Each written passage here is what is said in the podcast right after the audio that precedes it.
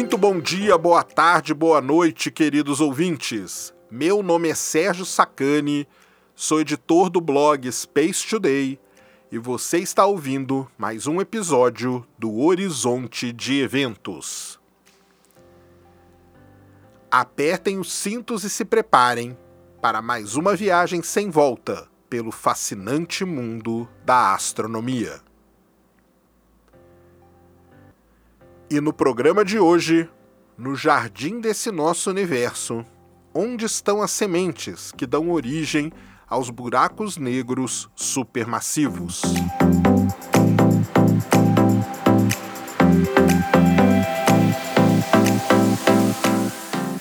Muito bem, queridos ouvintes. No vasto jardim que é o nosso universo, os objetos mais misteriosos e também os mais massivos, que são os buracos negros, crescem a partir de sementes, como qualquer planta cresce num jardim mais mundano. Seja pelo gás e pela poeira que essas sementes consomem, ou seja pela fusão de outros objetos mais densos, essas sementes vão crescendo até que conseguem formar o núcleo de uma galáxia. Mas, diferente do reino das plantas, as sementes dos gigantescos buracos negros também são buracos negros. Porém, até o momento, não conseguimos encontrar essas sementes. Uma das ideias é que os buracos negros supermassivos, esses que têm uma massa equivalente a centenas de milhares ou até mesmo bilhões de vezes a massa do nosso Sol, crescem a partir de uma população de buracos negros menores que nunca foram observados. Os elusivos e misteriosos buracos negros de massa intermediária, que possuem uma massa entre 100 e 100 mil vezes a massa do Sol, ainda são considerados uma incógnita para a astronomia. Das centenas de buracos negros que os astrônomos conseguem estudar atualmente, Muitos são supermassivos, alguns são bem pequenos, com massa estelar, como falamos, variando entre 1 e 100 vezes a massa do Sol, mas nenhum de massa intermediária foi encontrado ainda. Os cientistas atualmente usam a frota de observatórios terrestres e espaciais para tentar de qualquer maneira encontrar esses buracos negros de massa intermediária. Alguns candidatos já sim foram encontrados, mas a confirmação ainda não veio. E o problema, na verdade, nem é encontrar esses buracos negros, pois quando eles forem encontrados, outra grande questão surgirá: como esses buracos negros de massa intermediária se formam? O que é interessante de pensar é por que tantas pessoas estão gastando seu tempo procurando esses buracos negros de massa intermediária. A resposta pode até ser simples. Esses buracos negros podem guardar segredos sobre muitos processos que aconteceram no início do universo, que por si só já é fascinante. Mas fora isso, esses buracos negros podem nos dar informações preciosas sobre certos mecanismos responsáveis pela formação dos buracos negros supermassivos que nós desconhecemos até o momento.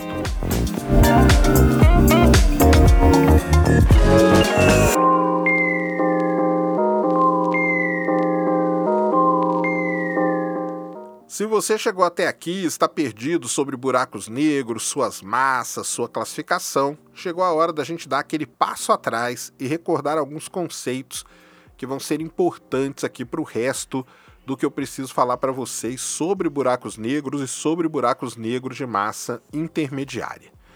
Primeiro de tudo, para quem não sabe ainda, o que é um buraco negro? Bem, um buraco negro ele pode ser definido de várias maneiras, mas uma das maneiras da gente definir um buraco negro é que ele é um objeto extremamente denso e massivo, tão massivo, tão denso que a sua força gravitacional é tão intensa, tão grande que nem a luz consegue escapar. Alguns dizem que ele não é um objeto, que ele seria uma região do que a gente chama de tecido do espaço-tempo. quando um determinado material cai dentro de um buraco negro, ele não consegue sair dali. Então a matéria que entra não sai, uma estrela é despedaçada e cai ali dentro. E quanto mais o buraco negro se alimenta de matéria que vai caindo dentro do seu interior, mais ele vai crescendo em massa e tamanho. Os buracos negros são classificados basicamente de acordo com a massa que eles possuem. Os menores buracos negros conhecidos são chamados buracos negros de massa estelar.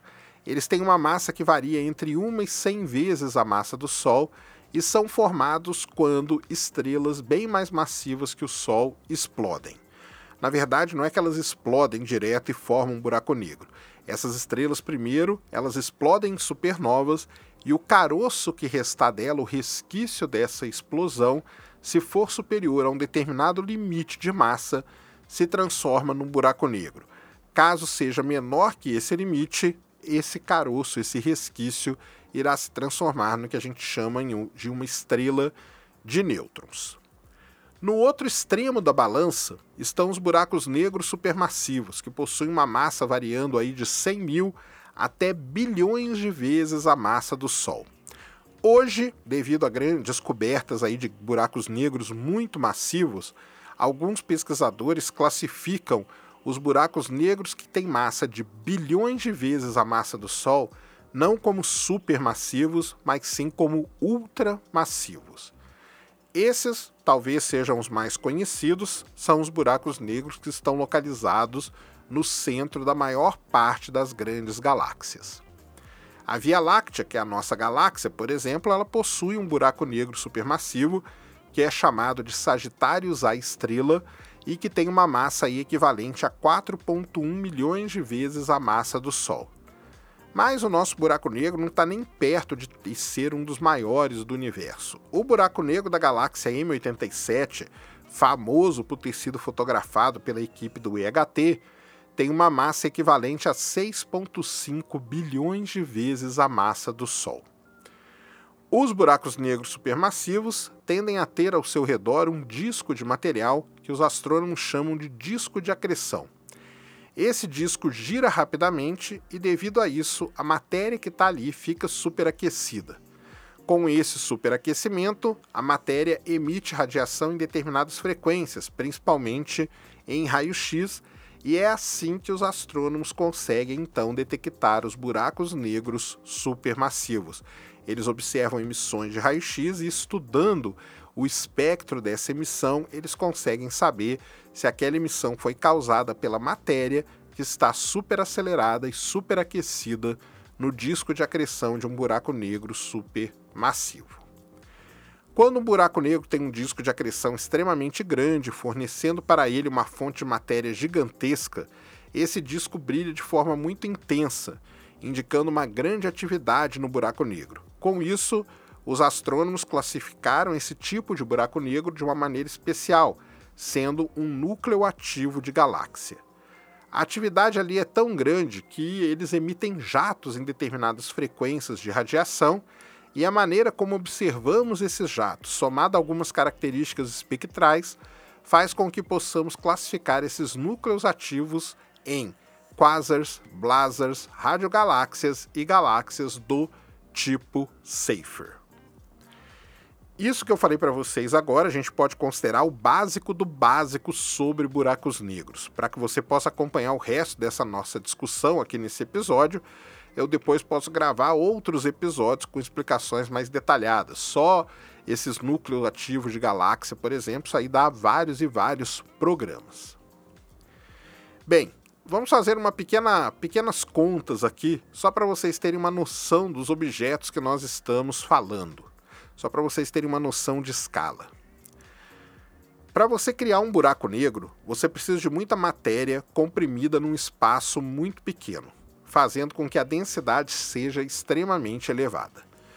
Por exemplo, para fazermos um buraco negro com 50 vezes a massa do Sol, é preciso empacotar 50 sóis numa bola que tenha menos que 300 quilômetros de diâmetro, ou seja, você colocaria entre a cidade do Rio de Janeiro e São Paulo 50 sóis. Vamos para um caso extremo agora, por exemplo, da M87. Nesse caso, a gente tem 6,5 bilhões de sóis que foram colocados numa esfera que tem um pouco mais que o tamanho da órbita de Plutão. Ou seja, imagina você colocando no nosso sistema solar 6,5 bilhões de sóis.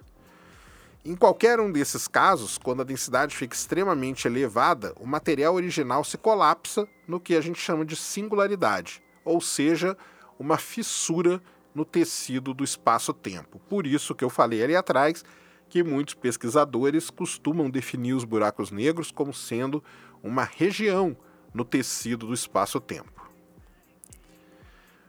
Outro conceito importante sobre buracos negros, para podermos entender melhor as suas origens, é que existe um limite físico para a velocidade com que eles crescem. Mesmo os buracos negros conhecidos possuem um limite. Como já falei, parte da matéria ao redor do buraco negro não cai dentro dele, fica nesse disco de acreção, sendo acelerada e sendo aquecida e emitindo radiação. Vamos dar um exemplo. Para um buraco negro de massa estelar, ele só é capaz de dobrar a sua massa em 30 milhões de anos, ou seja, ele necessitaria de 30 milhões de anos para que a sua massa fosse dobrada. Se você começar com um buraco negro com 50 vezes a massa do Sol, você pode chegar a ter um bilhão de vezes a massa do Sol no decorrer de um bilhão de anos. E aí entra outro mistério a respeito dos buracos negros. Nós sabemos que existem buracos negros supermassivos que existiam menos de um bilhão de anos depois da formação do universo. Mas como que isso é possível se não tinha tempo suficiente para esses buracos negros crescerem? Uma resposta é que eles já nasceram grande. E a pergunta é: onde estão as sementes que deram origem a esses buracos negros?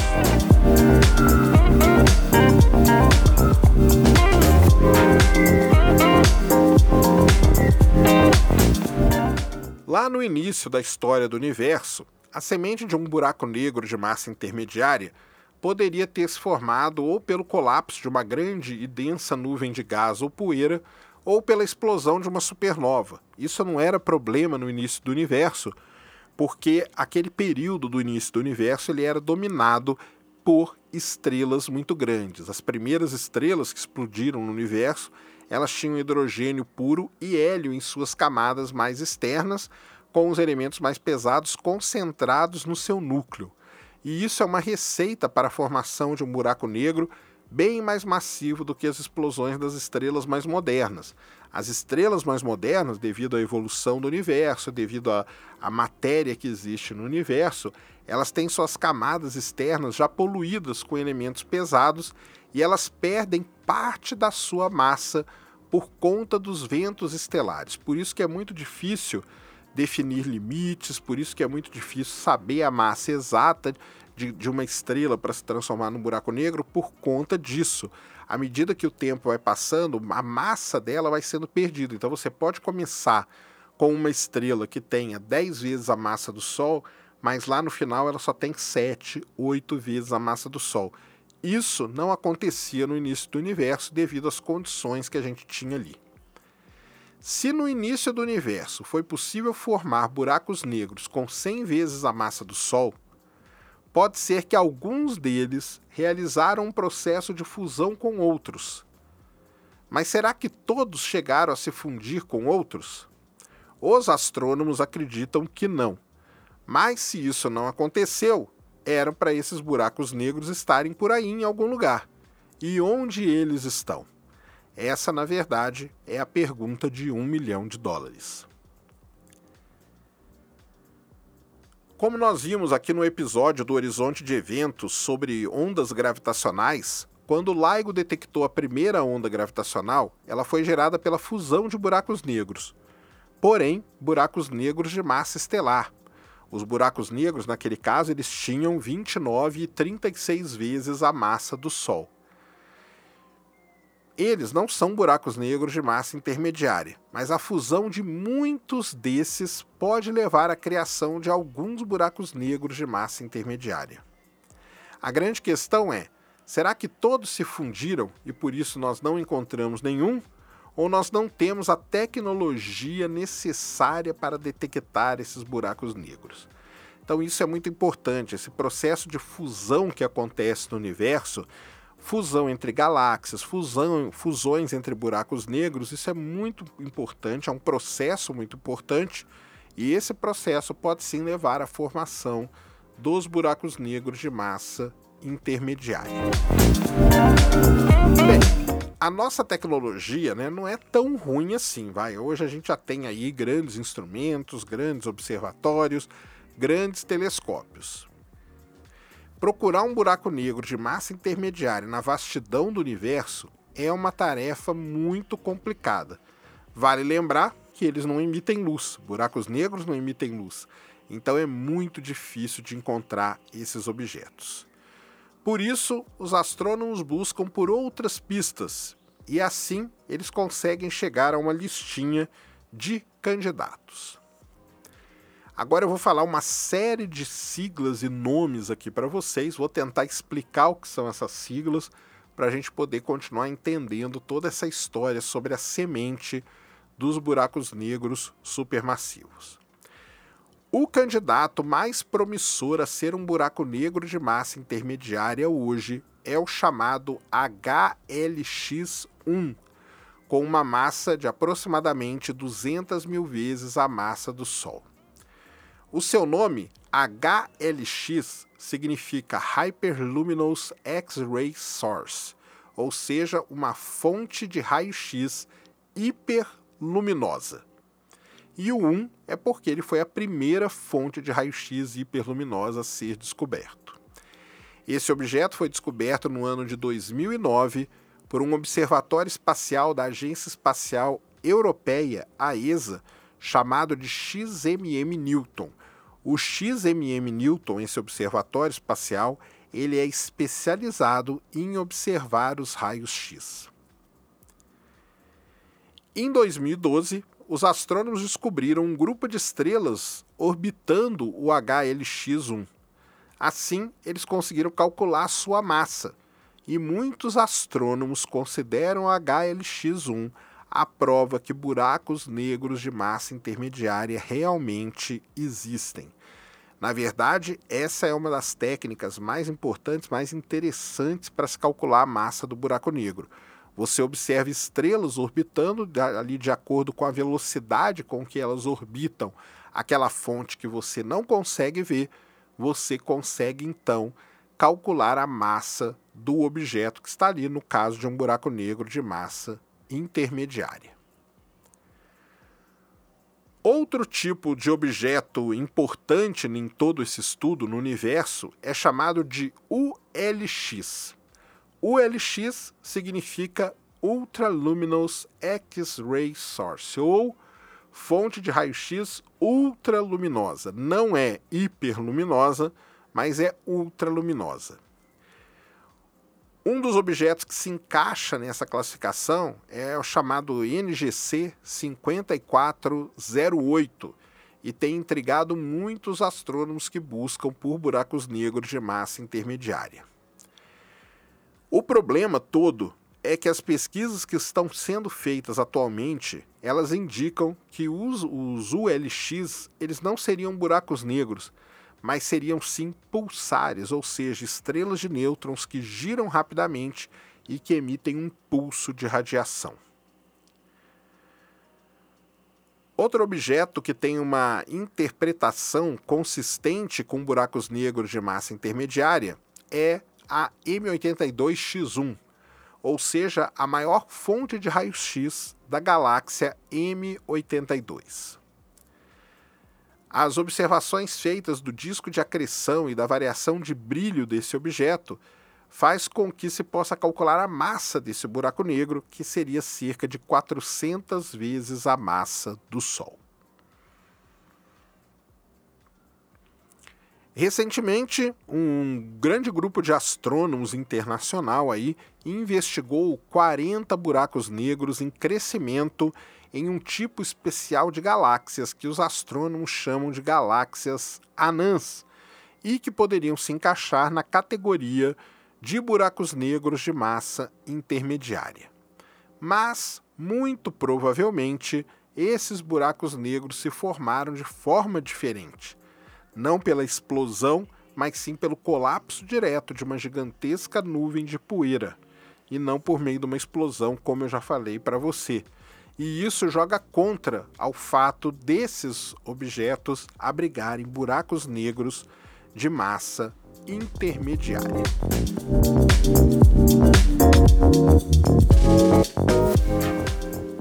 Com tudo que eu falei aqui até agora, acho que ficou claro para todo mundo o quanto é difícil encontrar esse tipo de buraco negro e o quanto ele é importante para que a gente possa completar toda a história ali dos buracos negros.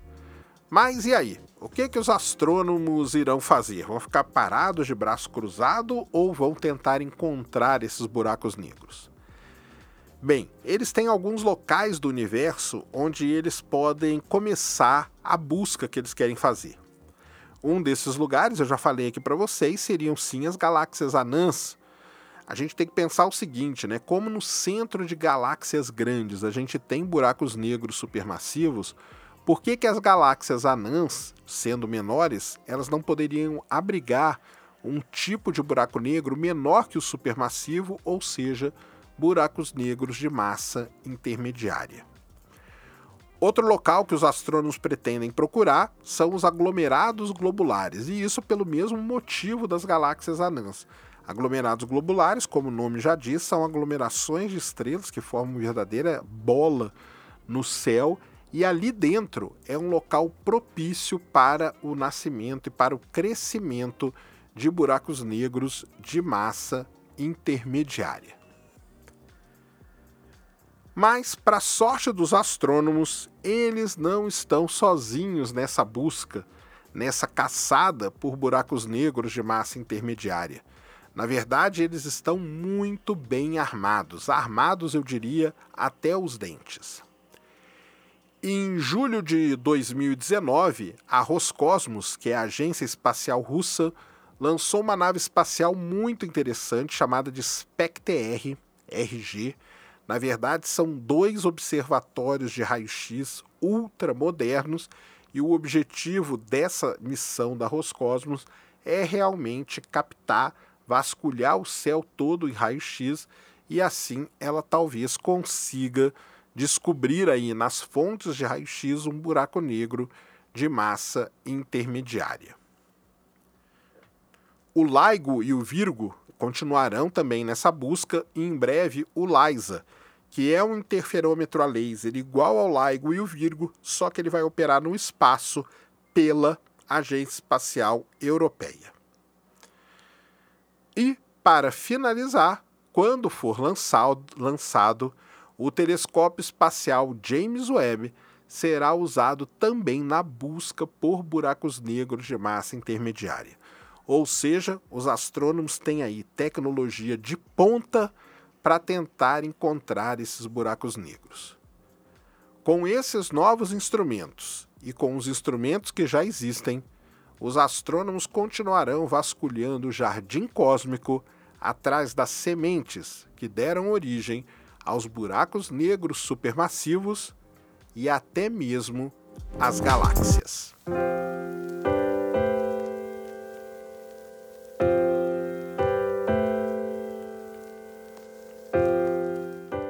Muito bem, pessoal. Esse então foi mais um episódio aqui do podcast Horizonte de Eventos o seu podcast exclusivo de astronomia. Mais uma vez eu peço que me sigam aí nas redes sociais. Eu sou Space Today 1 no Twitter e no Instagram. E lá a gente pode continuar um bate-papo muito legal sobre buracos negros. Fiquem ligados no canal do YouTube, que é youtube.com.br TV, que todos os dias tem uma notícia fresquinha sobre astronomia. Lá tem uma série de vídeos, tem uma playlist lá só sobre buraco negro. Então, se você ficou em dúvida do que seriam núcleos ativos de galáxias, como que acontece essa detecção aí por meio de raio-x, dá um pulo lá no canal que tem muito vídeo para você assistir sobre isso, muito conteúdo gerado sobre isso e você vai poder ficar aí um verdadeiro especialista em buracos negros. Eu peço também, no caso de você ter gostado desse episódio, que espalhe a palavra aí do horizonte de eventos, mande aí para o seu grupo de amigos, para o grupo da família, para quem gostar de astronomia, para ficar conhecendo aqui o horizonte de eventos. Eu aguardo o comentário de vocês, por favor, por favor, comentem aqui o podcast, isso é muito importante ter esse feedback de vocês. Mandem questões, mandem sugestões, mandem críticas, tudo isso para eu que estou começando nessa produção de conteúdo via podcast é muito importante para que eu saiba. Você pode falar sobre esse episódio em especial, você pode falar sobre os outros episódios que já foram publicados pelo Horizonte Evento, ou se quiser, você pode mandar um e-mail para spacetodaysite.gmail.com. Como eu falei, é muito importante ter o feedback de vocês para saber se a gente está pelo menos no trilho, pelo menos no rumo certo. Mais uma vez, muito obrigado pela atenção de vocês, principalmente pelo tempo de vocês. Ad Astra et Ultra.